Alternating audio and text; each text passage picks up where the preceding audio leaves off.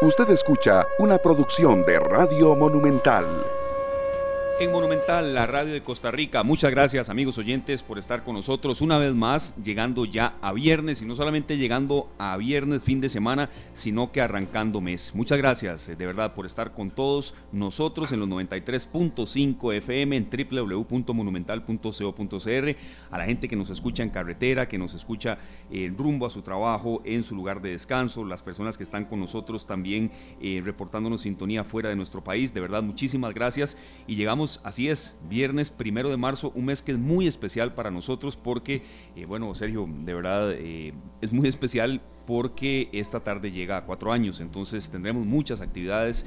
Em, algunos cambios también que se vendrán en esta tarde y sobre todo también tomando en cuenta todo lo que ustedes, amigos oyentes, no solo necesitan saber, sino que nos piden.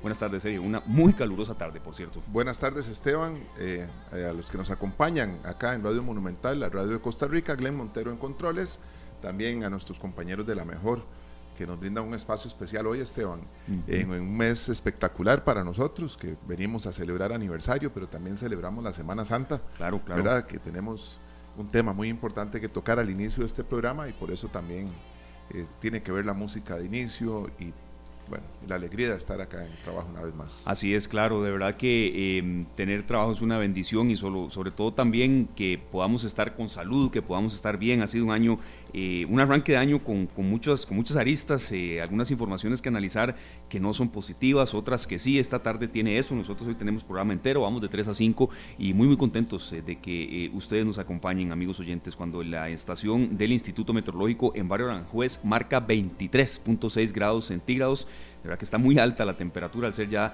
las 3 de la tarde con 12 minutos, Sergio. ¿Y qué estamos escuchando? ¿verdad? Por, porque tiene mucha relación con el, em, em, tema de arranque, en el cual vamos a llevar un poco de paz y de mensaje que, que nunca está de más, Sergio. Nunca, nunca está de más, Esteban. Estamos escuchando a esta gran cantautora eh, argentina que se llama Atenas María Bénica y eh, popularmente o musicalmente la conocemos en el mundo artístico como Atenas y la canción al contemplarte en la cruz.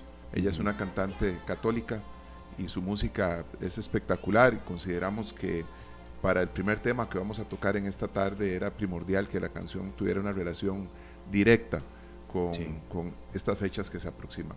Así es, queremos, eh, mm, pues por supuesto, tomar en cuenta necesidades de muchos oyentes y eh, estamos en el periodo de cuaresma. Eh, es por eso que hemos invitado al cura párroco Fernando Hernández, él es cura párroco de la iglesia de San Diego, allá entre Ríos de la Unión en Cartago. Eh, padre, es un gran gusto que usted esté con nosotros acá en Monumental, la radio de Costa Rica, porque mm, queríamos mm, dividir la entrevista pues en dos bloques, ¿verdad? Estamos en el periodo de cuaresma, ¿qué significa la cuaresma? Por supuesto que nosotros en, en una definición como que muy básica sabemos que es la preparación hacia la, hacia la Pascua de Resurrección, pero también englobándolo, padre, de que estamos en, en, momentos en los que el país eh, está convulso, la cifra de homicidios no se detiene, hay violencia en las carreteras y creo que siempre es bueno un, un mensaje de paz. Entonces, eh, bienvenido, padre, muchas gracias por estar con nosotros. Les saludamos Egle Montero en la cabina de controles, Sergio Castro y un servidor Esteban Aronne.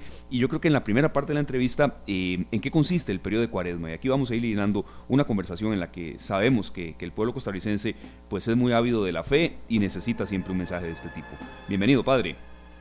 Eh, gracias, muy buenas tardes a Esteban, muy buenas tardes Sergio, a Glenn allá en los controles y muy buenas tardes a todo este pueblo maravilloso que, que, escucha a la 93.5 y que escucha en Monumental y que de verdad pues eh, disfrutan en esta tarde allá de un cafecito o por ahí en la presa donde van o en sus trabajos o donde quiera que estén, pues eh, siempre cuando hablamos de estas cosas estamos hablando un poquito de la fe y la fe siempre nos hace presente a Dios y cuando está Dios pues uno siente fe, siente esperanza, siente bendición y eso es muy importante.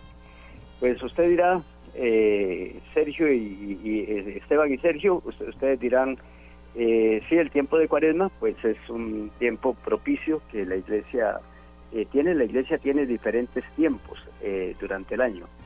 Eh, tiene el tiempo de la Pascua, el tiempo de la Navidad, el tiempo que llaman ordinario, el tiempo de, del Adviento, el tiempo de la Navidad y el tiempo de Cuaresma. Eh, ¿Qué Cuaresma? Pues eh, como la palabra lo dice, viene de 40, que son 40 días antes de preparación a la solemne vigilia pascual o resurrección del Señor. Eh, padre, para los católicos, eh, ¿cuál es la parte más importante en este periodo eh, que por supuesto que lo involucra a uno y que debiéramos cada vez más los católicos involucrarnos en esta, en esta festividad, porque de alguna manera vamos en camino a cosas que nos hacen sentir la fe cada vez más presente. Sí, bueno, vamos a ir por partecitas y entonces vamos a decir que la cuaresma empieza el miércoles de ceniza. El miércoles de ceniza con la imposición de ceniza, que es un signo, es un signo realmente de, sencillez, de humildad de, del hombre que, que se da cuenta y que sabe, y que se sabe a sí mismo, pues creado por Dios y, no autosuficiente. A partir de ahí empiezan eh, los 40 días de la cuaresma, para celebrar la Pascua y la Pascua que tiene que ver con la resurrección de Jesucristo, que es, digamos, el culmen de la vida de la iglesia, el saber que Jesucristo ha muerto, ha resucitado por la salvación de todos los seres humanos. Este tiempo de cuaresma, eh, nosotros lo podríamos eh, decir eh, que es un tiempo como de reflexión, es un tiempo de meditación, es un tiempo en el cual es propicio que la persona, en este caso el, católico o el cristiano o, toda persona también que crea, pueda mirar cuál es su relación con Dios, o sea, cuál es mi relación con Dios. Luego, cómo, está mi relación con Dios, cómo está mi relación con el otro y cómo está la relación conmigo mismo y mis, por decirlo así, mis apetencias. Es por eso que la iglesia tiene estos aspectos que son la oración, que es mi relación con Dios, que tiene lo de la lo de la penitencia y lo de la caridad o la limona y ese tipo de cosas, que es mi relación con el otro, y que caridad es un, algo muy muy amplio, y también lo del ayuno, que lo del ayuno es un signo para darme cuenta de que yo no puedo vivir eh, con todas mis apetencias y haciendo todas mis voluntades, sino que necesito pues eh, dirigirme por la voluntad de Dios. A partir de ahí podemos ir arrancando eh, una meditación, una reflexión eh, sobre nosotros y esto de cuál es la relación con Dios, por ejemplo, que tiene que ver con los valores, no solamente míos, de una comunidad, de una sociedad, de un país, esto de mi relación con el otro, que tiene que ver con todo lo que pasa, no solamente con el que está, el prójimo que está ahí, sino con todos los seres humanos, con mi familia, con mi comunidad, cómo estoy, cómo está mi vida con, con, estas personas y cómo está la vida con el otro hoy en el país, que, que, usted tocó el, el, punto, y cómo por mis apetencias o por mis egoísmos o por mis cosas o por porque importo solamente yo, este, pues no, no cuido de, de los demás y me vuelvo pues ahí soberbio y egoísta. Padre, tomando en cuenta lo, que el país está viviendo y a veces eh, que venimos como mm, de un año también convulso como el anterior, ¿qué llamado en esta Semana Santa hace la Iglesia? Eh, no sé si en particular reflexión, vida en familia, eh, valorar el sentido de, poder estar con, con salud, con trabajo. ¿Hay algún mensaje como especial que en este año 2024 quieran enfatizar ustedes? Sí, bueno, por supuesto que eh, la gran preocupación que hoy tenemos es la situación de la seguridad, la situación de la violencia en el país. Eh, hoy nosotros no podemos vernos como unos números y entonces estar mirando que la economía está por allá arriba y que eso es lo más importante, no, sino que eh, nosotros no podemos perder de vista al ser humano.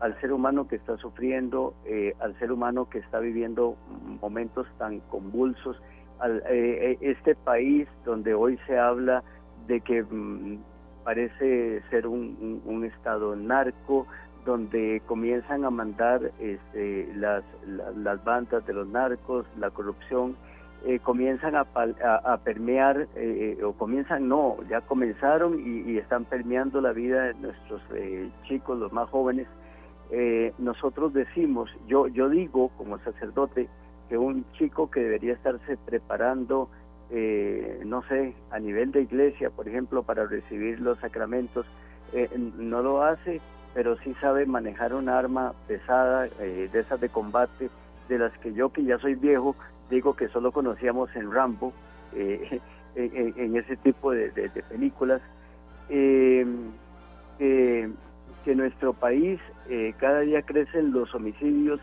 y que parece que van quedando impunes, que se están muriendo los más jóvenes, que antes era común que nosotros o que los jóvenes estuvieran al lado del ataúd de la, de, la madre o del padre enterrando a sus padres. Y hoy yo como sacerdote veo la experiencia de que muchos padres de familia son los que están alrededor del ataúd de sus hijos, que son en, muchos casos menores, que no llegan a 28 años y que son todavía para nosotros jóvenes y chiquillos. Entonces, eh, el país tiene que replantearse, o sea, replantearse cuáles son sus valores, sus valores morales, éticos, espirituales, y a veces eso no parece ser importante, porque la, la sociedad nos ha llevado a una situación solamente de consumo, solamente material, y, y, y, el, y, cuando nosotros mm, pensamos que un joven, por ejemplo, cuál, cuál es su, su, la su, su qué sé yo, eh, vamos a ver si me encuentro la palabra. ¿Cuál es el éxito de uno de los, de, los muchachos de hoy? ¿Cuál es la visión de éxito? Esa es la palabra. ¿Cuál es la visión de éxito de un muchacho hoy? Expectativa de vida, padre. ¿Qué, lo hace más popular, padre? Sí, que lo hace más popular. Si es que como maté a 10 ya puedo ser sicario profesional, o ya puedo ser el dueño de la pandilla, o ya me dan armas, ya me dan carro. E, e, esa es la visión de éxito para muchos cuando la visión de éxito para, los, para, para las personas debe ser totalmente otra.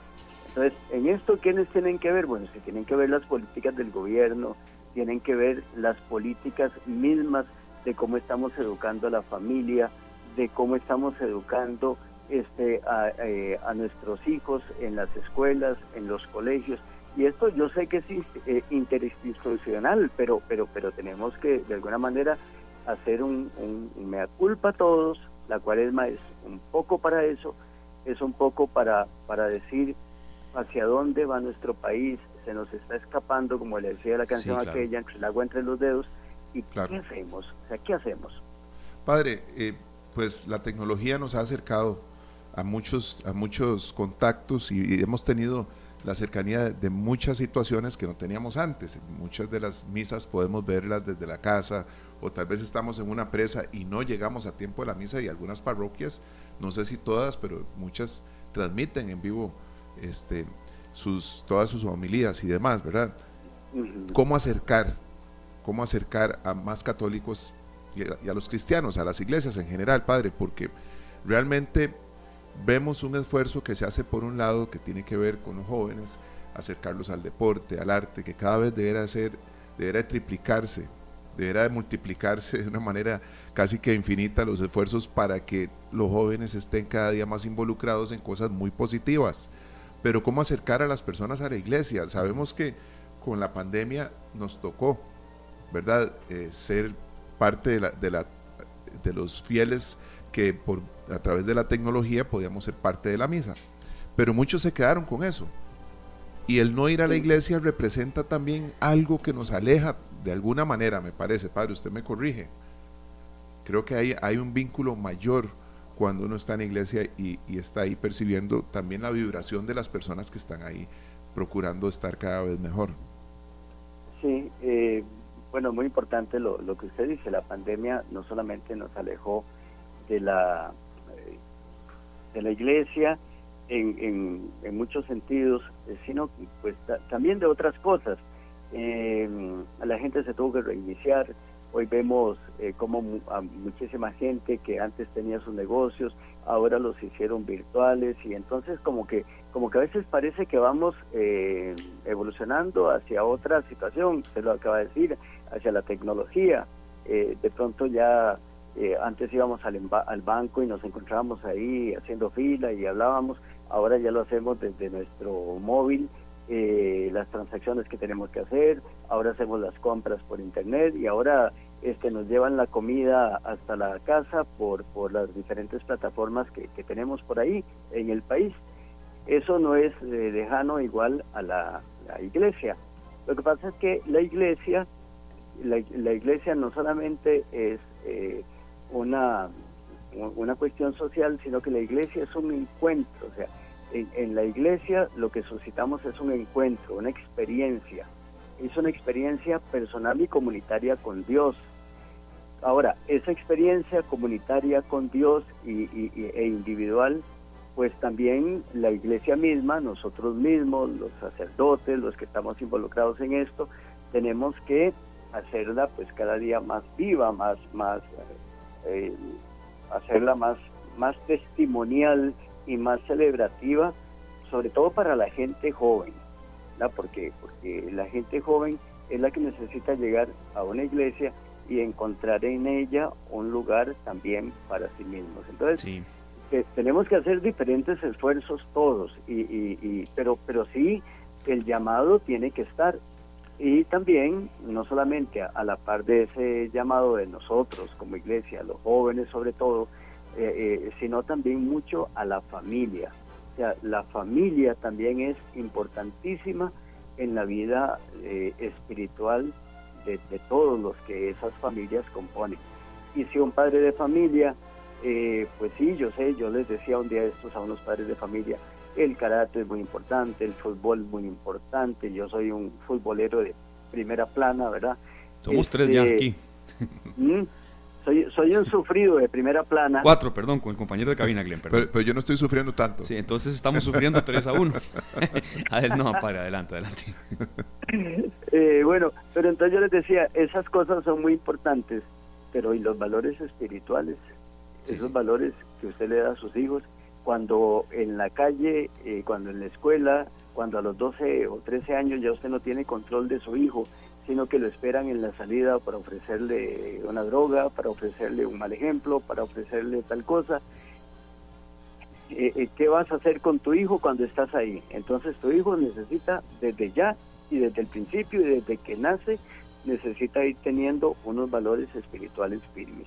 Y eso es un llamado mucho a los padres de familia. O sea, la gente no viene a la iglesia porque, porque es una obligación, viene a la iglesia porque es una necesidad y porque tenemos que darle una respuesta a Dios. Y esa respuesta a Dios nace de que somos sus hijos, tenemos que responderle a Dios y responderle a Dios es de alguna manera vivir los valores que Dios nos da y esos valores que Dios nos da pues tienen que ver con el amor y con el respeto a los otros seres humanos. Claro. Padre, eh, yo quería una, una, opinión suya también, nosotros queremos aquí en esta tarde, sobre em, cómo es ahora eh, la vivencia y, vivir la propia Semana Santa. Yo me acuerdo, ¿verdad? Hace unos, podría decir unos 25 años que de verdad, y yo, yo estoy seguro que tal vez usted coincide conmigo, la Semana Santa era un silencio absoluto, es decir, un negocio abierto era dificilísimo de encontrar y, y a ver, era de verdad muchísima paz. Ahora ha cambiado un poco, ¿verdad?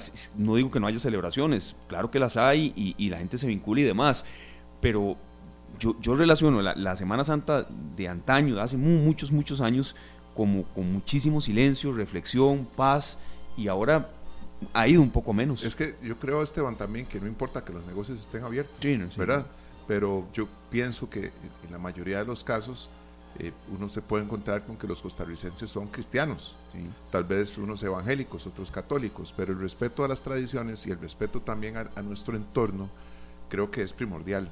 Y eso es lo que ha, estado faltando. Tal vez no, es solo el hecho de que la ley seca no se aplica ahora en todo el país. Muy poco ya. ¿Verdad? Está bien, me permitieron abrir el bar, pero yo no necesito poner una tumba cocos y, y demostrarle al mundo que me importa poco lo que están celebrando otros costarricenses en torno al catolicismo, ¿verdad? Sino que también este, e, es un momento en el que, siendo parte de los que respetan lo que está sucediendo, puedo bajarle el volumen. Sí. que la música, yo no voy a tener en un bar la música con la que abrimos el programa de nosotros, ¿verdad? Es muy difícil lograr eso, pero, pero respetando el entorno. Creo que eso es muy importante, padre, con las costumbres y lo que ha cambiado la celebración. Eh, bueno, vivimos en un mundo que se va globalizando, en un mundo que va perdiendo la sensibilidad a lo espiritual en todos los aspectos. Y cuando vamos perdiendo esa sensibilidad a lo espiritual, pues eh, nos vamos eh, automatizando con lo que el mundo nos da, con lo que el mundo nos, nos, ofrece. Y de hecho, eh, no solamente es por la vida cristiana en sí, es que el hombre ha perdido en sí mismo ese, ese derecho que tiene a su meditación, a la contemplación, ha perdido esa sensibilidad a la contemplación, al silencio. Eh, al hombre de hoy le cuesta el silencio, le cuesta la reflexión. Eh, usted llega a su casa y lo primero que hace si, si vive solo es encender la televisión o encender eh, algún artefacto. ¿Por qué? Porque, porque ya no estás acostumbrado a vivir en silencio. La gente ya no, no puede vivir sin los comercios abiertos. la Semana Santa se convierte por la publicidad y por el, el mercadeo se convierte en una oportunidad de ventas, de vacaciones, de ofrecer productos, eh, de ofrecer sus, sus, parrillas y sus, y sus licores y sus cosas. Y, y, y, la iglesia ante eso, ¿qué tiene que hacer? Tiene que hacer un esfuerzo inmenso porque no podemos detener esto eh, eh, fácilmente. O sea, yo no puedo llegar y, y decirle a las personas, no salgas con tu carro el Viernes Santo puedo decirle a las personas, Jesucristo te hace una propuesta de que tú te encuentres con Él. Y claro, si puedes guardar tu carro y venir a la iglesia, esa sería una acción maravillosa. Pero a nivel, digamos, comunitario, a nivel de sociedad o a nivel de país, pues normalmente ya todas esas cosas quedan en el pasado. O sea, eh, hay muchas festividades religiosas eh, que ya no existen a nivel de, gobierno y dentro de ellas ya la Semana Santa este, también va perdiendo a nivel de, estas eh, instituciones, va perdiendo el sentido de un momento oportuno para el crecimiento espiritual de la, de, la sociedad del país. Entonces, eh, ¿qué tenemos que hacer ante eso? Pues sí, yo, yo creo que tenemos que ser eh, creativos y que tenemos que buscar otras opciones. Yo, por ejemplo, ah, pues solo para poner un ejemplo, yo desde ya convoco a todos los jóvenes para que vengan a mi parroquia el jueves santo y les digo, el jueves santo en la noche es para ustedes, ustedes se apropian del jueves santo. Los jóvenes evangelizan a, a los jóvenes y entonces, claro, hacemos signos externos también eh, invitando al joven particularmente, igual utilizando las redes sociales que tenemos, el TikTok, el Instagram, que bueno, el Facebook que ya es más, más, más para gente más adulta, pero utilizando todos estos aspectos estamos convocando a los jóvenes. Eh, eh, convocamos a los niños. Yo trato, por ejemplo, en la Semana Santa de tener celebraciones que acojan especialmente a los niños, por eso hago lo que, lo que, lo que mucha gente conoce, que es la lluvia de los confites el domingo de resurrección. Hago la celebración específica para los jóvenes, los dejo que, que, saquen toda su, su, creatividad del corazón y, hagan cosas y que vean a Jesucristo como aquel eh, quien, quien les da la salvación y eh, pues también para las familias tenemos nuestros nuestros aspectos importantes de Semana Santa. Entonces, eh, al enemigo, eh, si no lo podemos vencer de frente, pues buscamos la estrategia y la propuesta de Jesucristo siempre se dará. O sea, también es una cuestión de fe, de decir, en la iglesia, la iglesia es de Jesucristo, el Espíritu Santo ilumina la iglesia y tampoco es que el mundo va a detener el camino de la evangelización a veces pasamos momentos difíciles, pasamos crisis, pasamos momentos de oscuridad, pero tenemos la fe de que siempre el bien de Dios va a triunfar sobre el mal. estos mensajes, como en, el que estamos ahorita y esta oportunidad que usted nos, nos está regalando, no es para sembrar desesperanza, al contrario, es para sembrar esperanza. Claro, para decir, eh, tal vez alguien va en el, en, el carro en este momento y, está pasando un problema, una dificultad muy grande con su familia y entonces de pronto dice, bueno, si, si, si Jesús realmente y esta Semana Santa me ayudan a, pensar cuál es el valor de mi familia. Eh, si estoy haciendo algo en mi empresa o donde estoy trabajando, que a lo mejor o estoy teniendo malos pensamientos con algo que puede terminar en una desgracia, a lo mejor puedo recapacitar y decir, no tengo que hacer un alto en el camino. Eso fue lo que hizo el hijo pródigo.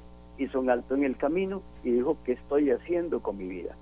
En la estos momentos, este tiempo, eh, esto que estamos hablando acá, de pronto un joven que está deseando ir a matar al otro que le hace bullying o escuchando al otro que le dice, no, podemos desquitarnos de esta forma o vengarnos de esta forma, tal vez en este momento pueda decir, ¿y qué estoy haciendo con mi vida?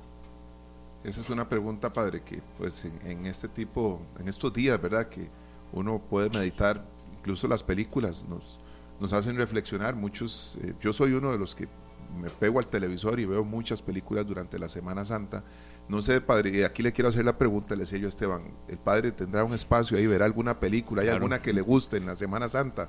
Que muchas de esas películas nos hacen reflexionar también. Ah, no, pues por supuesto. Eh, a, veces no tengo todo el tiempo del mundo, pero por supuesto que cuando termino por allá a las nueve de la noche y todas estas cuestiones, eh, yo, yo vengo también a, aprender la, la, televisión y a ver si están dando Jesús de Nazaret o a ver si están dando, este no sé, eh, qué sé yo, o bueno, además de porque me porque todas esas películas son lindas y me encantan, y me encantan las, las películas viejas y que los diez mandamientos y, que, que, no que no que nunca pasarán de moda y entonces pues este yo yo también soy afín a, eso y a, claro. y a, escuchar mensajes bonitos ¿Cuáles son sus películas favoritas de Semana Santa? Hay, hay dos, Sergio. Eh, sí le soy sincero, eh, en Semana Santa sí veo, pero no, no todos los días, pero Ben Hur y Marcelino Panivino, esas, esas dos me encantan. Me encanta Ben Hur también y La agonía del éxtasis. Y padre, me acuerdo, yo siendo de muy chiquitillo, iba con Oscar y, nos llevaron dos de nuestros hermanos al cine Variedades a ver los Diez Mandamientos. Entonces ah, había un recreo ahí, media película, porque dura casi cuatro horas. Entonces salimos del cine a comprar alguna cosa, a darnos una vuelta, porque había como una especie de, de recreo ahí de 15 o 20 minutos, y después vuelva al cine a terminar de ver la película y todas estas cosas, padre. Le, comentamos esto, que nos salimos un poco del tema ya de la iglesia propiamente, sino de algo que también a muchos los, los, los, acerca, ¿verdad? Y puede que muchas personas estando en la casa ven una película y dicen, qué torta, no he ido a misa, tengo tiempo de no, de no acercarme a la iglesia y alguien puede tomar a partir de ahí la decisión, como usted dice, un alto en el camino, es decir, qué torta, ¿verdad? Que me ha alejado. Claro, y, todos los espacios son importantes, las mismas procesiones son importantes. Uno tiene experiencias de experiencias. Yo tengo experiencias, por ejemplo, de que vengo en una procesión, en uno de los, no sé, de, las estaciones de una de esas procesiones. Eh, una vez recuerdo, eh, prediqué sobre, sobre el amor de la madre al hijo en, en, la, en la procesión del, del Viernes Santo, del encuentro. Y en la tarde llegaron dos muchachos, eh, recuerdo, y me dijeron, padre, eh, estábamos ahí de, mirones, pero nos llegó lo que usted dijo de esto de la madre y nosotros queríamos venirnos a confesar porque sentimos que no hemos hecho lo correcto en esto, esto, esto, esto. Eh, y así hay montones de situaciones en las que a veces un signo externo de religiosidad eh, popular le, le, puede cambiar la vida a alguien, un mensaje, algo que vio, la forma en que en que una muchachita eh, hizo su, su, actuación ahí delante de Jesús Nazareno y, le llegó. O sea, porque Dios utiliza todos los caminos. Y por eso hoy eh, también, pues yo no le voy a decir a los jóvenes que vean todas las películas de Semana Santa, pero los jóvenes también pueden utilizar sus, sus medios y sus redes y sus cosas para, para, para mandarse sus mensajes, para mandarse sus, sus experiencias eh, porque hay muchos jóvenes también que pueden contar cuál fue su experiencia de Semana Santa eh, desde la perspectiva espiritual. Todo esto funciona y por eso Dios nos abre nuevos caminos. Perfecto. Padre, muchísimas gracias. Hay una duda que nos surgía también en el sentido de em, que este año Domingo de Ramos es el 24 de marzo. Em, ¿Eso de qué depende? Porque eh, evidentemente las, las, fechas de las Semanas Santas van variando. ¿Verdad? Eh, padre, eso, eso pues, es año con año, pero ¿de qué depende un poco ese tema de, cronograma de Semana Santa? Bueno, es, es, un poco complicado a veces decirlo así, pero este eso tiene que ver con los con, con, algo que se llama el solsticio y con los movimientos de, de, de, la luna. Entonces resulta que eh, la iglesia fija eh, fija para que le queden y le calcen con el Viernes Santo, es, el Viernes Santo, el domingo de resurrección. Entonces fija la fecha y de ahí para atrás comienza a programar todo, digamos, el año litúrgico. Entonces, eh, como tiene que ver con, con, algunos de estos movimientos de la luna, entonces dice, bueno, en este momento que es de luna tal, que cae el día tal, entonces a partir de ahí comenzamos a programar el año litúrgico. Padre, este, ya nosotros para despedir el programa, el, perdón, esta entrevista, agradeciéndole muchísimo su tiempo, siempre hay una controversia con la gente que dice, eh, no entiendo por qué no comer carne roja el jueves y el viernes santo, eh, yo no me voy a privar de esto, no me voy a privar de lo otro. ¿Por qué es importante esto, Padre? Bueno, pues primero, eh, supuesto, todo en la iglesia no hay, no es, que tengamos imposiciones, sino respuestas a Dios cuando, cuando no hablamos de, comer carnes y todo eso, pues es para respetar un poco el, el signo aquel de que el Señor entregó su cuerpo y entregó su carne y su sangre por cada uno de nosotros. Y es un signo, pues por supuesto, de, respuesta y, de, decir a Dios, pues también me, me mortifico, digámoslo así, hago la penitencia de, de comer estas cosas eh, que, de pronto son buenas o que me gustan o que son más caras. Eh, bueno, a veces es más cara la langosta que se comen y también eso es pecado. o, no, pues, no, no digo que pecado, pero tampoco correcto. Entonces, digamos que la iglesia tenía ciertas prácticas o ha tenido ciertas prácticas que nos permiten a nosotros más bien interiorizar, o sea, no dejarnos llevar por, ese tipo de cosas, sino interiorizar el Señor está entregando en la, eh, su cuerpo y su sangre en la cruz y yo aquí comiéndome este filete especial, ¿verdad? Entonces es, es, un signo de interiorización, pero por supuesto, por supuesto, ¿verdad? que si yo me encuentro a una persona que no tiene que comer y, y, y, pudiera darle ese día que se coma un buen bistec, yo creo que el Señor lo agradecería porque no es eh, eh, eso lo hacemos como respuesta a Dios, pero no es que tampoco porque ustedes eh, un día, un viernes de cuaresma, y se le olvidó y le echaron un, pedacito de, o, se, comió la hamburguesa y usted después dijo, ay, hoy, era, hoy no se comía carne. No es que por eso ya, ya te vas a condenar, no. El, el, Señor es Padre y es Padre de misericordia. Y todo lo que hacemos en la iglesia antes era como más impositivo, pero hoy es más de respuesta a Dios. O sea, eh, yo, yo voy a misa porque quiero responderle a Dios. Y es que eso es más bonito. Antes te obligaban a creer en Dios. Hoy, hoy te dicen que Dios es tu propuesta más maravillosa y el amor, porque eres hijo. Y si eres hijo, tienes un padre. Tienes un padre, es un padre que te ama, que te da cada día una oportunidad. Y cuando usted se da cuenta de eso, usted quiere responderle a él. Perfecto. Padre, muchísimas gracias de verdad por haber estado con nosotros. Creemos que eh, a veces hay que hacer un alto en el camino y, sobre todo llamar a la reflexión, a la paz, eh, y Costa Rica lo necesita. Entonces eh, estaremos en contacto. Yo, creo que para cerrar, Esteban, Sergio, y a toda, con el respeto a toda nuestra audiencia de, de esta tarde, yo creo que debemos cerrar diciendo que lo que sí es muy importante es que por lo menos nosotros los creyentes todos nosotros los creyentes debemos unirnos en oración por este país en este momento tan difícil que está atravesando. Y que todos nosotros hagamos un esfuerzo por la oración y por decirle al Señor que siga protegiendo.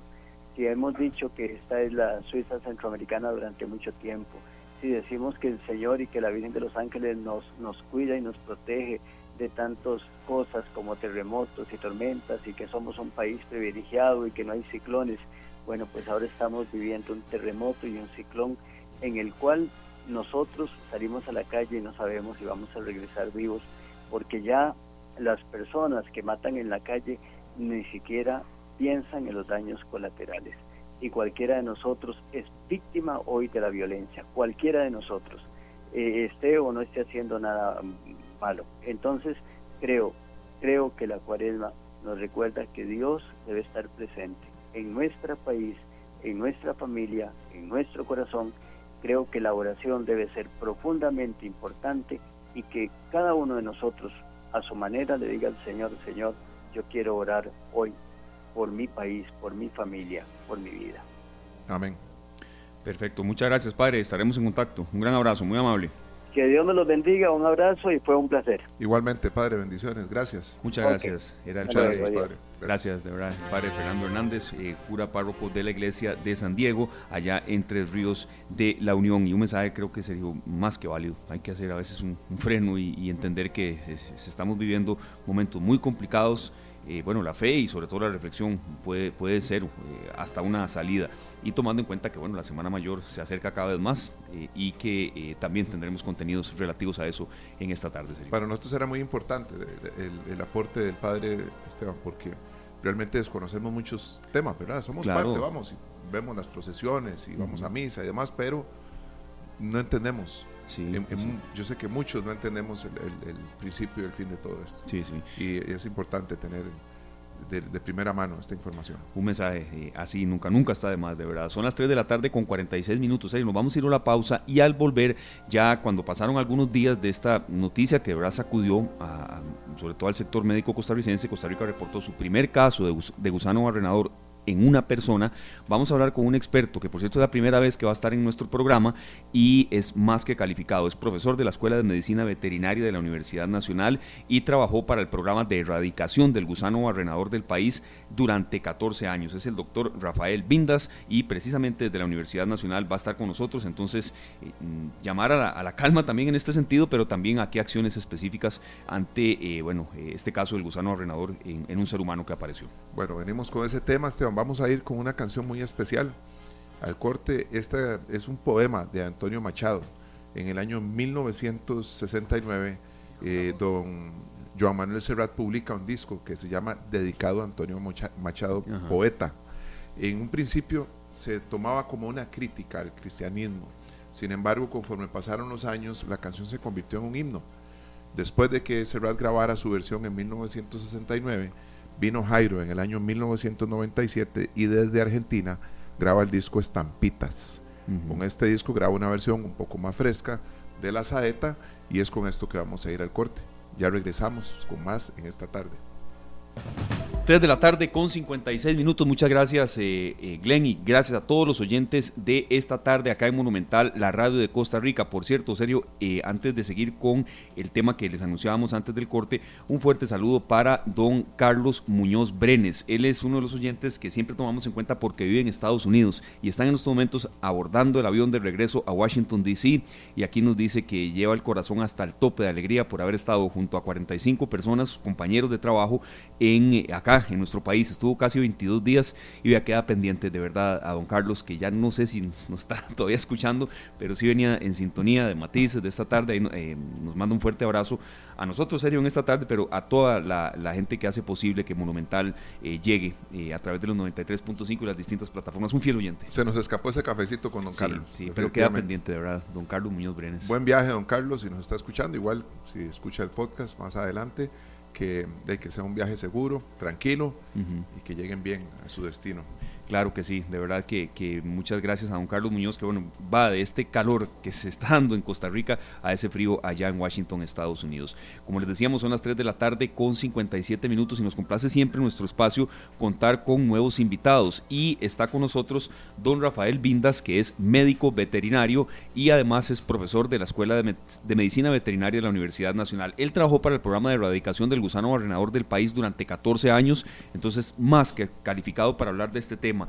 Costa Rica reportó su primer caso de gusano barrenador en una persona y pues evidentemente hubo alarma, hubo preocupación, eh, no solamente por el tema de, los, de, las personas, sino también de los, de los animales. Y queremos aprender un poco ya, después de que pasaron unos días, eh, don Rafael, cuál es el análisis que ustedes hacen, agradecerle también porque usted, bueno, hizo un espacio en una cirugía de un caballo que gracias a Dios salió todo bien. Y bueno, le agradecemos estar con nosotros en esta tarde en un tema que habrá creado alarma y lo que queremos precisamente es eso, información científica. Don Rafael, bienvenido y muchas gracias por su compañía. Muchísimas gracias y claro, aquí estoy a la orden para contarles aquí un poquito del gusano barrenador. Adelante, doctor, bienvenido. Sí, el, el gusano barrenador, como ustedes saben, es, es una mosca, una mosca que se erradicó del país.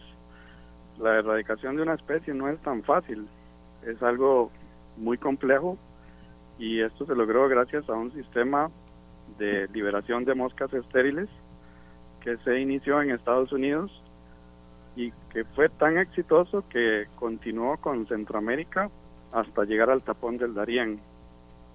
De ahí eh, se mantuvo una barrera y liberando moscas estériles a través de una planta que quedó en Panamá.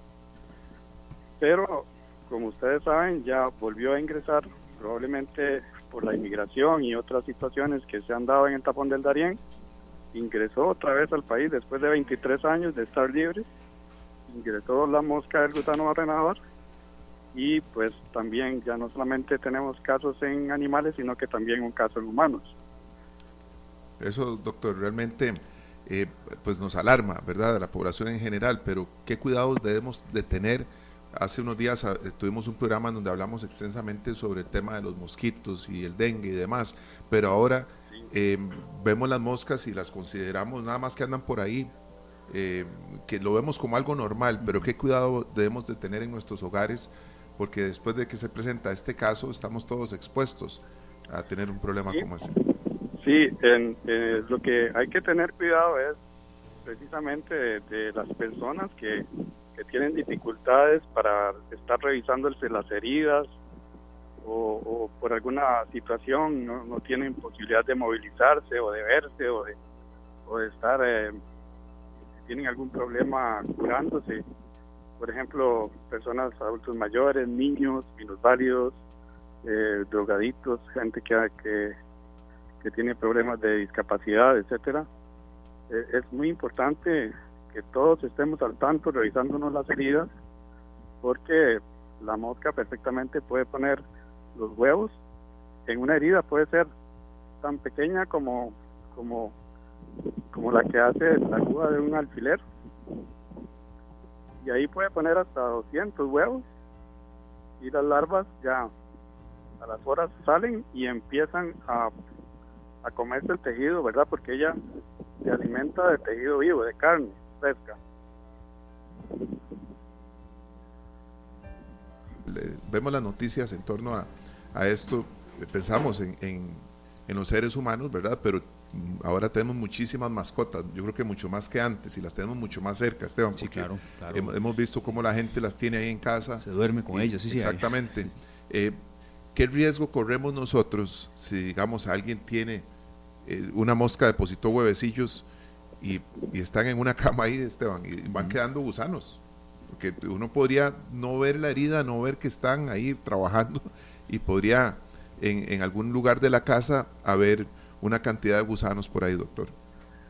Sí, yo, yo creo que importante es la vigilancia, como decís, de las mascotas, de todos los animales, ¿verdad? De sangre caliente, porque los mamíferos pueden eh, perfectamente tener gusaneras y por supuesto que, que si tenemos eh, alguna mascota que tiene gusaneras en una casa donde por ahí ronda la mosca del gusano barrenador, pues eh, vigilar a los niños, etcétera, que no tengan alguna herida y que esté contaminada, porque inmediatamente pues hay que llevarlo al centro de salud. Claro. O sea, no, no es tan común ver esta situación en, humanos, en seres humanos, pero sí se puede dar. Entonces, sí. tenemos que estar bien vigilantes de, de nuestras mascotas, de nuestros animales. Si vemos que existe una herida que está supurando, donde hay movimiento, donde se ve larvitas que están ahí en, en la herida, inmediatamente llamar al SENASA, si es un animal y si es una persona, pues llevarla al centro de salud más cercano. Claro. Don Rafael, ¿cómo podemos eh, distinguir que tal vez algunos síntomas eh, que pueden ser tal vez de otro tipo de enfermedad, de otro tipo de padecimiento, realmente son eh, em, por una afectación proveniente del gusano ordenador? Porque sí, la atención médica debe ser prácticamente que inmediata, ¿verdad? ¿Cómo podemos diferenciarlos?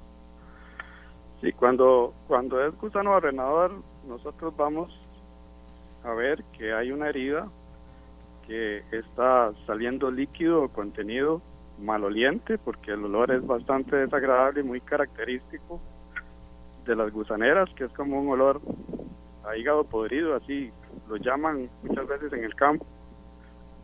Y pues si nosotros somos minuciosos y vemos la herida, vamos a ver montones de larvitas, puntitos blancos que están ahí, que son los, los gusanos, las larvas que entran, comen tejido y salen a la superficie. Y, y son muchas larvas, son, son cientos de larvas, pueden ser incluso. Esto, eh, doctor, estábamos escuchando en medio de todo esto y leyendo parte de los reportajes que hay, ya con las moscas, los machos que eh, son estériles, ¿cómo funciona eso y cómo logran ellos detener eh, que, se, que la población crezca en este tipo de, moscas que portan los, huevis, los huevecillos? Sí, bueno, hay, hay dos formas de controlar este, este, problema. Una es la vigilancia que se hace en campo, ¿verdad? Donde se, curan las heridas, se, atiende inmediatamente la herida, porque si, si no hay heridas y los animales están sanos y están protegidos, el ciclo de la mosca pues, se, acaba, ¿verdad? No tiene dónde poner. Sí, eso. Eh, ¿Cuánto tiempo después? sí. ¿Cuánto cree usted que es el ciclo para que esto sea cada vez más efectivo? El, el ciclo de la mosca dura más o menos 21 días. o sea, ella, ella deposita eh, los pintos, salen a las horas, empiezan las larvas a comerse la carne, los tejidos, y la larva madura de, de la fase 1 a la fase 3. Cuando ya está madura, ella cae al suelo, penetra en el suelo, forma la pupa la pupa puede durar también unos 10 días más o menos, dependiendo de las situaciones del, del clima. Y después de esos 10 días sale la mosca ya adulta que, que, se copula. Y una vez que se copula ya puede poner más huevos. Entonces, eso es importantísimo porque aquí es donde entra la parte ya de la mosca estéril se, descubrió que esta mosca, el, macho y la hembra, la hembra acepta al macho solamente una vez, solamente se copula una vez. Y si es un macho estéril, los huevos que pone esa mosca no van a emerger. Entonces ahí se, se corta el ciclo. Y se descubrió que si se irradiaban la pupa con rayos gamma, las plantas que se hicieron especiales en los Estados Unidos para, para empezar la erradicación, para irradiar la pupa con rayos gamma, la mosca que nace, sea macho o sea hembra, es, es estéril también. Y estos machos estériles, como te decía, sí copulan con una hembra fértil en el campo, si se cruzan, ¿verdad? Si se aparean, esa mosca fértil, ya los huevos que pone vienen estériles. Perfecto. Una consulta. se rompe el ciclo. Sí. Don Rafael, una consulta que nos nacía por acá. Em, el gobierno declaró emergencia sanitaria por la detección de eh, estos casos de gusano barrenador. ¿Una emergencia sanitaria en qué consiste? ¿Cuál es un poco el, digamos, el, el propósito y qué es lo que se hace? Bueno, al declararse la emergencia sanitaria, entonces ya eh, el país ya tiene, tiene esa alerta en, toda la nación de que toda la población tiene que estar consciente de lo que está pasando, por un lado, ¿verdad? Para que, para que se tomen medidas ya un poco más fuertes y también tiene la posibilidad de conseguir fondos más, más ágiles para poder atender la demanda que significa trabajar en el campo para erradicar esta plaga. En este caso, para conseguir fondos para, para fortalecer las actividades que se están haciendo también con el SENASA y, el, y otras instituciones y tratar de volver a erradicar esta plaga, porque es una plaga que tiene implicaciones en la, en la economía del país enorme y en la salud pública. Sí. Perfecto, doctor, de verdad gracias por, por, aclararnos y por compartir todo su conocimiento con nosotros y tomando en cuenta, bueno, todos eh, los años que usted estuvo como eh, uno de los encargados del programa de erradicación del gusano barrenador. Eh, e, ese, queremos consultarle también por esa experiencia que usted tuvo, qué tan efectiva fue y qué ¿Cómo podemos hacer para volver a vivir una época así, cuando, cuando había erradicación, eh, doctor? Sí, definitivamente fue un programa eficiente y, demasiado creíble por, por, los ganaderos, por, por, toda la población del país, porque hace muchísimos años, ¿verdad? Hace 30 años tal vez, todo el mundo conocía el gusano ordenador. Después de pronto ya empezó a, a verse menos y menos hasta que ya nunca más se volvió a ver gusano ordenador. Y ahí fue donde todos decían, sí, definitivamente este programa fue un éxito total. Y la gente se identificó con el programa por, la eficiencia que tuvo, por la eficacia. Y ahora que, que vuelve a ingresar, pues realmente es, terrible, ¿verdad? Es una, una situación trágica para el país, pero la manera en que, en que se lograría otra vez volver a erradicarlo es que los países de Centroamérica, México y Estados Unidos vuelvan otra vez a reunirse y a tomar las medidas políticas que sean necesarias para poder combatir de nuevo esta plaga de la manera eficiente como se hizo cuando estaba el programa activo. Claro. Hace muchos años, doctor, que es algo que no, volvemos a ver por acá, tal vez, eh, la gente hablaba de un tórsalo, ¿verdad? Que tenía un tórsalo, que hay que poner un trozo de carne y demás. Eh, en un caso de estos, hay que acudir, en, los dos casos, acudir al médico y dejar de, de lado cualquier remedio casero. Definitivamente que sí. El tórsalo es otra mosca totalmente diferente, ¿verdad? El gusano ordenador es la cocreomía hominívora, que el tórsalo es la dermatobia hominis, son dos moscas diferentes y el tórsalo siempre es, es una mosca que siempre ha existido en, países tropicales y en Costa Rica. Entonces, siempre la tenemos y siempre la hemos visto.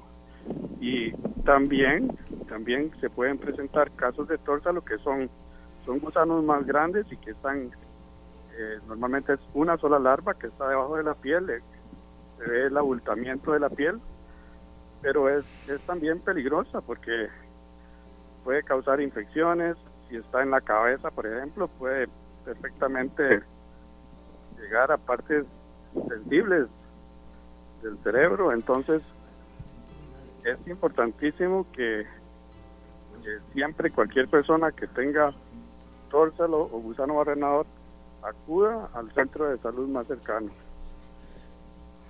Perfecto. Doctor, muchísimas gracias de verdad por haber estado con nosotros. Eh, la primera de muchas que vamos a acudir a su experiencia profesional. Muy amable, de verdad. Con todo gusto y, para servirles. Estoy a la orden siempre y ojalá que, este mensaje sea también visto de, de, la mejor manera para toda la población, porque yo creo que ahora todos tenemos que estar identificados, conocer lo que es el gutano barrenador y unirnos para poder erradicarlo a través del país. Claro que sí, doctor. Muchas gracias. Aquí estamos nosotros con los micrófonos de esta tarde siempre abiertos para cualquier comunicado. Igual lo llamaremos. Aquí el café es muy rico, ¿verdad, Esteban? Claro. Así es que lo esperamos en cabina un día de estos. Sí, sí. Gracias, doctor. Muchísimas gracias y, con todo gusto ahí los acompañaré cuando ustedes me lo pidan. Igualmente, gracias, doctor. Claro, ahí hacemos el contacto pertinente. Muchas gracias al doctor Rafael Vindas, médico veterinario, profesor de la Escuela de eh, Medicina Veterinaria de la Universidad Nacional, que incluso de verdad hizo un espacio en su agenda. Después hubo un movimiento en el horario de la entrevista, de eh, esta que estamos sosteniendo serio, porque tuvo que atender de emergencia una cirugía de un caballo y por dicha todo salió bien. Y em, bueno, eh, el tema del gusano arrenador lo queríamos tocar en esta tarde ya un poco cerrando la semana, con un poco más de análisis, con un poco más de información fresca y sobre todo para no llamar a la alarma a la gente, pero sí eh, dar información fidedigna. Y esa consulta que usted hacía de verdad era esencial, serio, la diferencia entre el tema de, un tórsalo y, el tema de un gusano barrenador, que es mucho. Hemos escuchado muchas veces de que alguien tenía un tórsalo, que un perro o alguien y que le ponían un pedazo de carne y que el tórsalo salía. Sí, ¿verdad? Sí, sí, sí, Pero ante todo eso eh, es muy difícil, Esteban, porque yo me imagino que puede cometer uno el error de pensar que ya el gusano salió y que se le quedó. No, no, no, no, guarde, no hay que tener mucho, mucho cuidado, de verdad. Y el país de crear una emergencia que por supuesto le daremos seguimiento acá en esta tarde. Son las 4 con 15 minutos. ¿Quién dice que no vamos a tener también temas de esparcimiento, de cultura, de entretenimiento? Don Sergio, el Festival Internacional de las Artes se va para Guanacaste y vamos a tener un contacto ya en, la parte final de nuestro espacio de hoy em, para ver todos los preparativos del Ministerio de Cultura y Juventud, el Festival Internacional de las Artes, que aquí en esta tarde siempre les hemos dado mucha difusión. ¿Se acuerda cuando hicimos una entrevista, serio, que era prácticamente en San Carlos? Estaba en un río. Exactamente. Ahí estaba eh, eh Perro Son Popo. Bueno, él nos atendió prácticamente horas antes de ese concierto, es cierto, Sergio.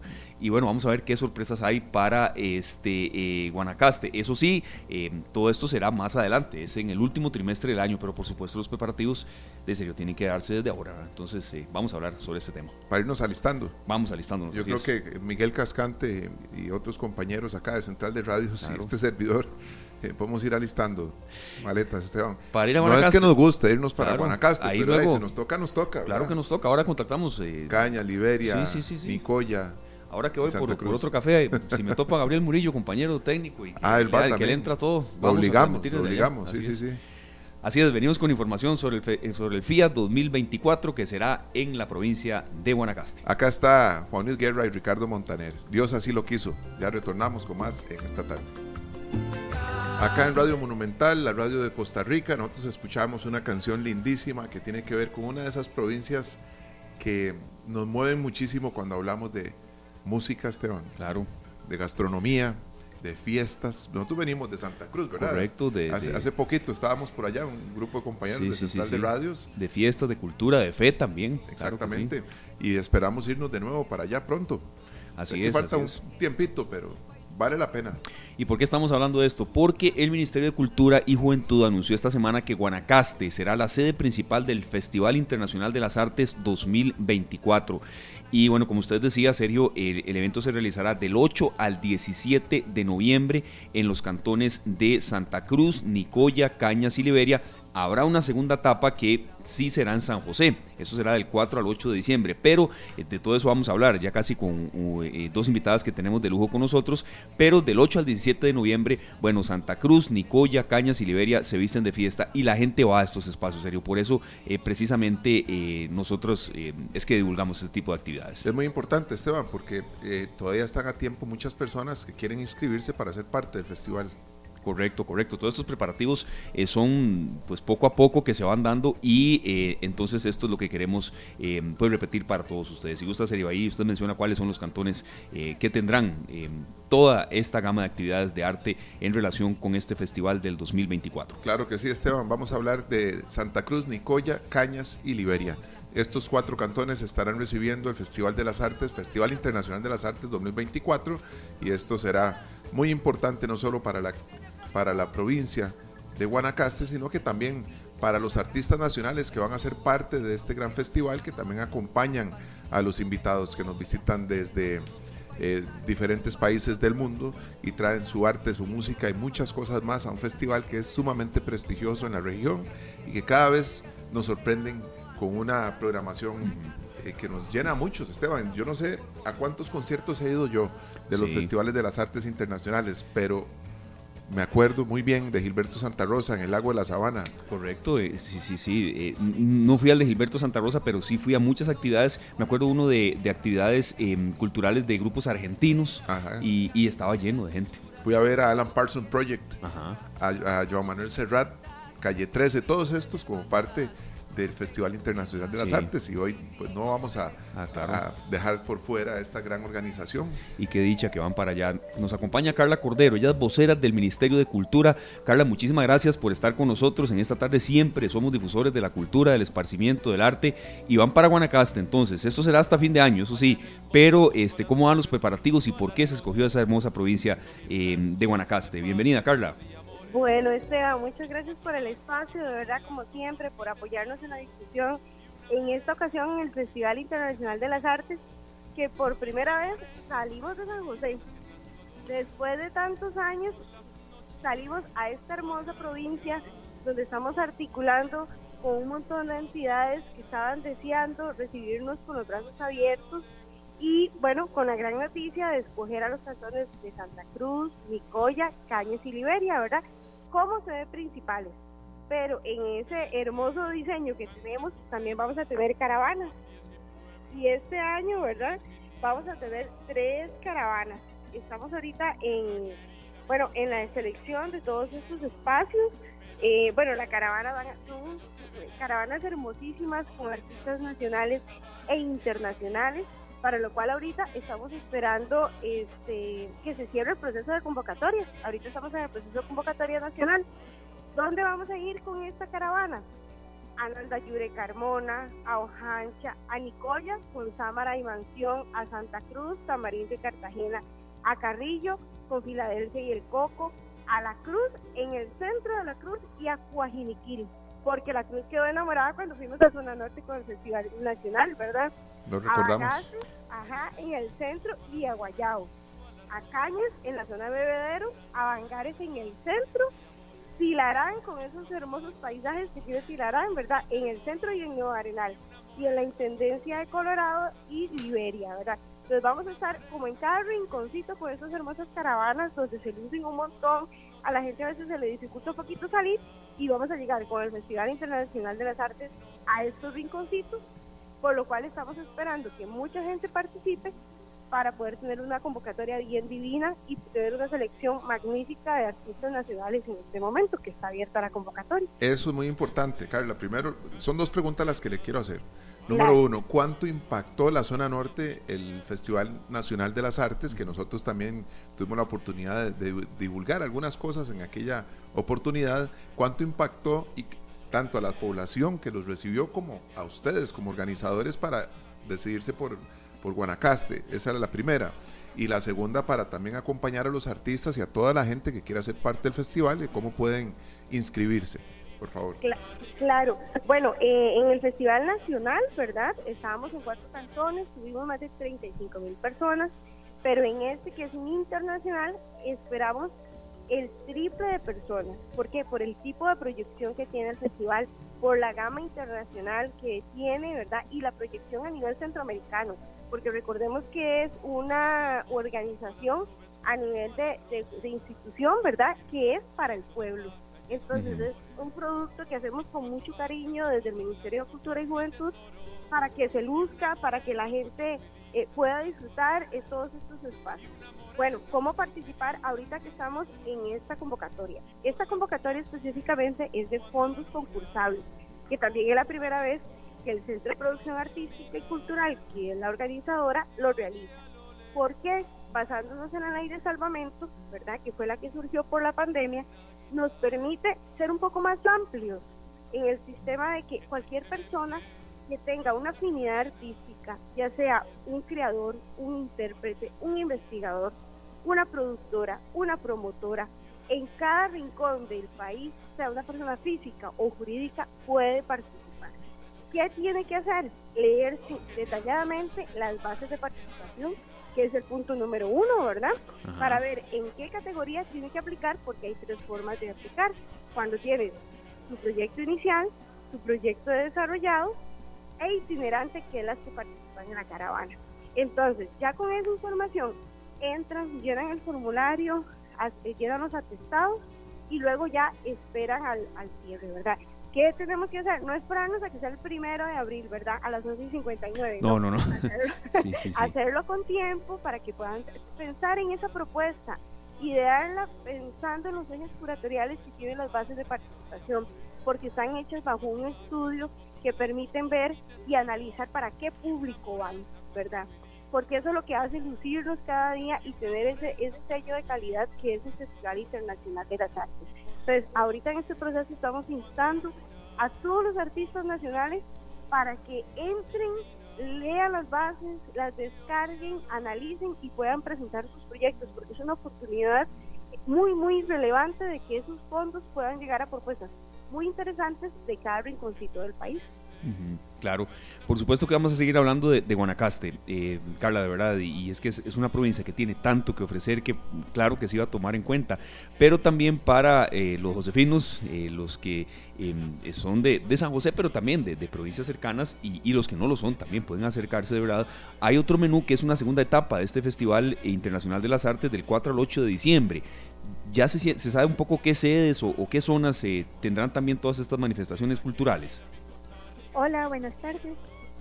Bueno, Marianela, Marianela, le damos la bienvenida a Marianela Proti, que nos acompaña también en esta tarde, en esta entrevista en la que estamos, Esteban, abordando el tema de el Festival Internacional de las Artes 2024. Así es, Marianela eh, Proti es la productora de este, eh, de este evento y muchas gracias también por sumarse a esta conversación junto con Carla Cordero. Marianela Proti es de verdad sinónimo de cultura, de difusión, una carrera artística de más de 35 años como actriz eh, y bueno, qué gusto tener acá en esta tarde de nuevo, qué, qué buena sorpresa que, que, se une a esta entrevista, conversación y, mm, bueno, retomar un poco ya también de su, de su participación y de su voz, por qué se escogió Guanacaste, pero también que habrá muchas actividades en San José. Marianela, adelante. Muchas gracias y buenas tardes, más bien las gracias a ustedes por siempre tenernos en cuenta para hablar de este hermoso proyecto que es el Festival Internacional de las Artes. Pues es un, es un hito esto, es que está sucediendo, es histórico, es la primera vez que el Festival Internacional de las Artes sale de San José como sede principal, porque si bien es cierto, todas las ediciones, 16 ediciones que hemos hecho en, San José, algunas veces hemos ido a tocar punto a otras ciudades, pero esta es la primera vez en la historia de 35 años del CIA que sale como sede principal de San José y, es, y va a ser la provincia de Guanacaste pues venimos desarrollando esta idea hace más de dos años a partir de que el mismo pueblo y las diferentes organizaciones y la comunidad se viene preparando justamente para el bicentenario, ¿verdad?, de la anexión del partido de Nicoya y eh, veían una gran posibilidad una gran oportunidad de tener el FIA eh, allá. Pues hemos venido poniéndoles atención, fuimos eh, fuimos, no, vinimos porque ahorita estoy en Guanacaste, vinimos a Guanacaste, hemos hecho muchas giras donde hemos hecho todos los estudios técnicos y nos encontramos con que no solo Guanacaste es totalmente propicio para recibir un festival internacional, ¿verdad? Que es un evento bastante grande, sino que encontramos una nueva oportunidad que no la tiene San José. Y son los espacios abiertos, amplios, gigantes, que nos permite hacer espectáculos de gran formato. ¿Verdad? Porque en San José los hemos hecho, pero cada vez se nos cierra más la posibilidad por el tráfico, por la cantidad de edificios, por las regulaciones, porque es donde hay más población, porque hay muchos cables eléctricos que, nos hacen que toquemos techo. Claro. En cambio en Guanacaste hay esas planicies enormes donde podemos hacer un gran espectáculo, gran formato y no tenemos ningún impedimento al respecto. Aparte, por supuesto, de la belleza natural que es este país, eh, ¿verdad? Este país de Guanacaste, esta provincia, eh, con sus playas, con su bajura, con su llanura, con su altura. Eh, hemos estado en muchas alianzas y conversaciones con las embajadas y también con, con, el extranjero, ¿verdad? Porque, bueno, es un, al final de cuentas es un festival internacional. Cuando les contamos la idea que estamos saliendo a la capital, están felices, están, y más que les mando de videos de Guanacaste, se vuelven locos, todos quieren venir en realidad es, un reto muy grande para la producción del Centro de Producción Artística y Cultural del Ministerio de Cultura y Juventud, para nosotras productoras, pero es un reto muy hermoso, es un reto muy hermoso. Es también la primera vez que vamos a tocar punto en toda la provincia. Eso es, espectacular, doña Marinela. Los 11 cantones, vamos a llegar a los 11 cantones, eso también es histórico porque digamos que un día siempre estamos en San José, ¿verdad? Y sí, hemos hecho festivales como bueno, ediciones que hemos tocado desde la sabana hasta el complejo de la antigua aduana, que son kilómetros y kilómetros de festival, pero digamos que cuando hemos ido a provincia, que son eh, los festivales nacionales, lo máximo que habíamos tocado eran cinco cantones, que fue el festival del año pasado en Occidente. En esta ocasión vamos a tocar los 11 cantones por medio de presentaciones los dos fines de semana en grande, en gran formato, en las ciudades principales seleccionadas, el primer fin de semana y el segundo, y entre medio van a andar tres caravanas cada una con entre 15 y 40 artistas recorriendo los pueblos de los 11 cantones. Ahora eh, va a surgir lo siguiente, ¿verdad? Los gobiernos locales van a empezar a decir, bueno, si ya estuvo en la zona norte, si ya estuvo en Guanacaste, tanto el nacional como el internacional, lo queremos aquí. Se abren las posibilidades, Maranela, para que otros gobiernos locales, otros cantones de nuestro país puedan solicitarles a ustedes la programación de un festival de las artes, ya sea nacional o internacional, en, su cantón. Claro, en otras zonas, claro, serio, sí. Pero por supuesto, es que, vea, algo que siempre yo digo, el, el Festival de las Artes de Costa Rica es de lo más hermoso porque le pertenece al pueblo. Es de los pocos festivales en el mundo que le pertenece 100% al gobierno. ¿Qué quiere decir eso? Que le pertenece al pueblo. Es, es, es, es casi único, ¿verdad? Porque hay, digamos, hay países muy importantes de, de primer mundo que tienen 400 ferias, eh, 400 festivales, pero casi todos son o de alcaldías o, o bien de eh, eh, independientes, pues que son eh, privados. Sí, sí, pero así uno tan grande que le pertenezca al gobierno y que por lo tanto es del pueblo, eh, es hermoso eso. Entonces, yo nunca digo que no, yo digo pregunten y vemos las posibilidades. Claro que hay un estudio técnico gigantesco que hicimos en la provincia para demostrar que, que Guanacaste cumple con las condiciones de infraestructura, de ciudadanía, de apoyo de los gobiernos locales, de alianzas estratégicas, de, de patrocinios que están llamando a gritos ser parte del Festival de las Artes aquí en Guanacaste. Entonces, todo eso tiene que tener la provincia para que digamos que sí, ¿verdad? Porque Claro. es un festival tan grande que no, no podemos ir nosotros solitos con nuestra infraestructura y nuestro presupuesto. Ahora- Necesitamos de la colaboración y es algo que se construye en conjunto con el lugar al que llegamos. Claro, no es tan sencillo, pero vieras que ahora se complica un poco más con la pregunta que le vamos a hacer. A ver, a está- ver, a ver.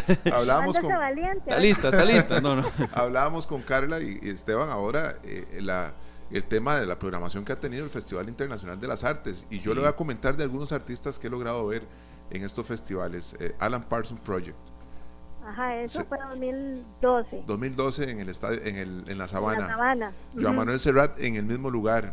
Eh. Calle 13, Ajá. eh, Gilberto Santa Rosa, Y en el Rosario, lago de la Sabana, claro. Sí, sí. Rosario. Grupos argentinos, es que se me va el nombre, pero muchos grupos Rosarito argentinos de en la percusión. de la Sabana también, del lago. Exactamente, también a Cheo Feliciano Cheo en el antiguo Estadio Nacional. Bueno, nos podrían adelantar un poquito de qué nos vamos a encontrar, que nos va a visitar en, en este 2024. Vea, esa pregunta sí está complicada porque eso hasta el lanzamiento se sabe eh, públicamente, ¿verdad? Ahorita estamos en negociaciones y le digo que estamos eh, tirando muy alto con una programación exquisita, eh, porque el festival además es diferente en el sentido de que no es una programación, digamos, por decirlo así, comercial, ¿verdad? Aunque todo el arte es comercial en el buen sentido. Pero sí me entiende, ¿verdad? Que tiene que tener una dosis de relación humana con el pueblo al que llega, de Sí. sensibilidad, de, Sí, de sí, que además de la ficción dan talleres o clases maestras o que o que se quieren reunir con el pueblo para conversar de algo. Entonces, eso es una sensibilidad que, que se recoge en todos los días y así ha sucedido, ¿verdad? Claro. incluso con los que mencionaste. Y bueno, no solo en música, hemos tenido en teatro eh, los mejores grupos del mundo, han estado acá, eh, en, en danza, en, en ballet, en- ¿verdad? Porque sí, yo sé que es como lo más, vi- como, como lo que más se ve, la música, porque está siempre en tarima y al aire libre generalmente. Pero a nivel de teatros, aquí han venido grupos que tienen 30, 40, 50 años de existir. Ya me acordé, el choque urbano de Argentina. como del resto del mundo. El choque urbano de Argentina, un grupo El eh, que urbano, ese sí. fue buenísimo y, y me acuerdo muchísimo de la interacción con los niños que tenían. Bueno, parte de todo lo que ustedes han traído. Eh, sí, el- ellos estuvieron en el lago de la Sabana también. Me acuerdo de una agrupación francesa que vino también, que te- eh, Pilotopi. es, vinieron y tocaron con un grupo de calipso, con, Ah, con, entonces es otro. con Rabat y Ulises Grant, eh, se presentaron ahí en la sabana. Bueno, yo creo que las expectativas y siempre añorar, ¿verdad? Con la llegada, de, siempre son grandes artistas. Sí, sí, claro. Siempre claro. son artistas de primer nivel. Y eh, no solo los que nos visitan, sino los, los nacionales. muy cordialmente a todo el pueblo de Costa Rica y, y ahí esperamos que estos se vengan de la región, ¿verdad? De Centroamérica. Claro. Porque no solamente van a estar viendo espectáculos hermosos, sino además que se, que se queden un ratito en las playas. Es que es una gran oportunidad. Sí, sí. Volveremos con ustedes más adelante, cuando ya el calendario vaya avanzando. Sí quería consultar, de verdad, si alguna de estas actividades que, que se presenten eh, se cobra, la gente lo paga.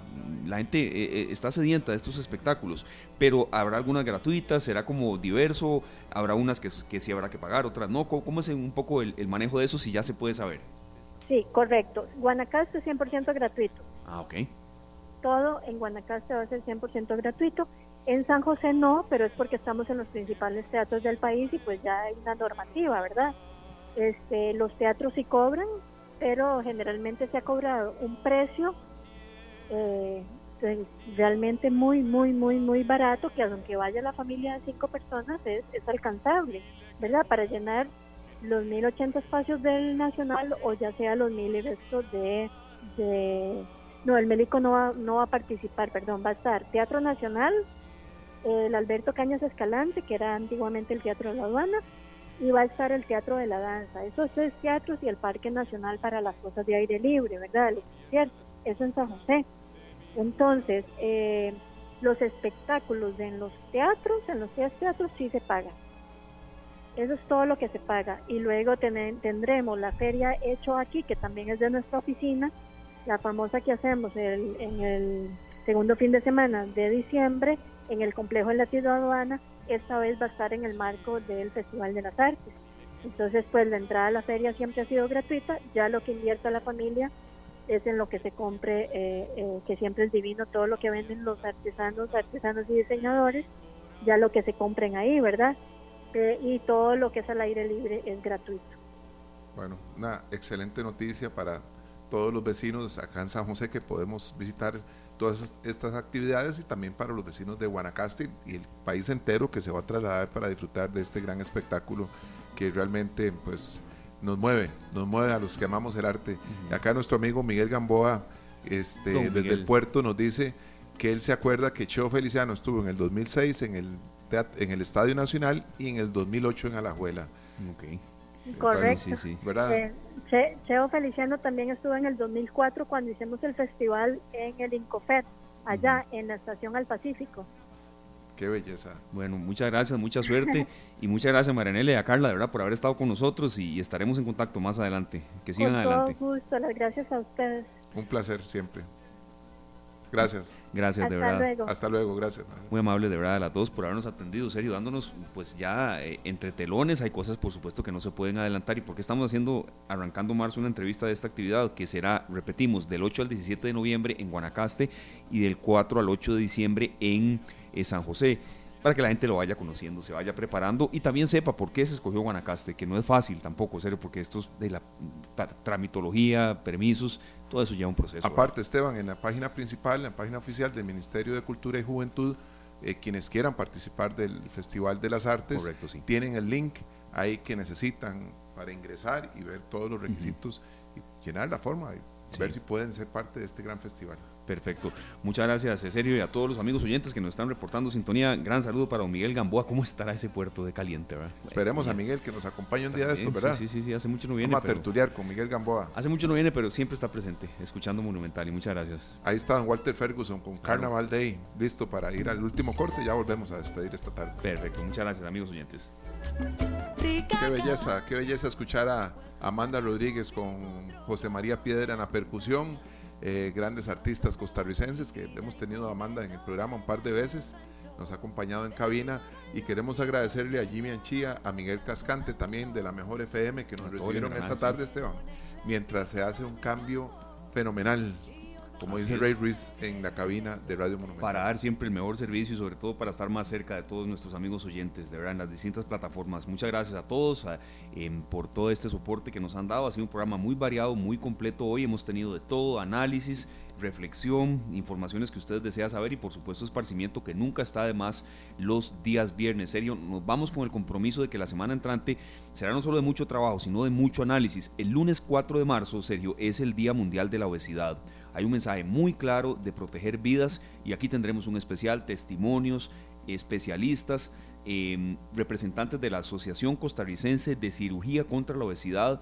porque hacerse un proceso para perder kilitos, así, siendo muy claro, puede costar una vida. Entonces, es una información de verdad y un día de mucha concientización. El próximo lunes tendremos este tema que es muy importante para retomar también lo que hablábamos el otro día en torno al cáncer, que tenía que ver muchos con la obesidad, y para tomar en cuenta esta información. Gracias a Glenn Montero en Controles, Gabriel Murillo y Jimmy en la parte técnica que nos permitieron transmitir hoy desde la cabina de la mejor FM.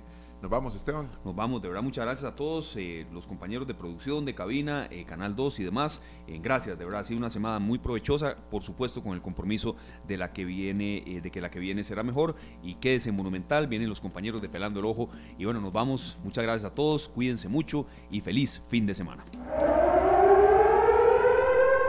Este programa fue una producción de Radio Monumental.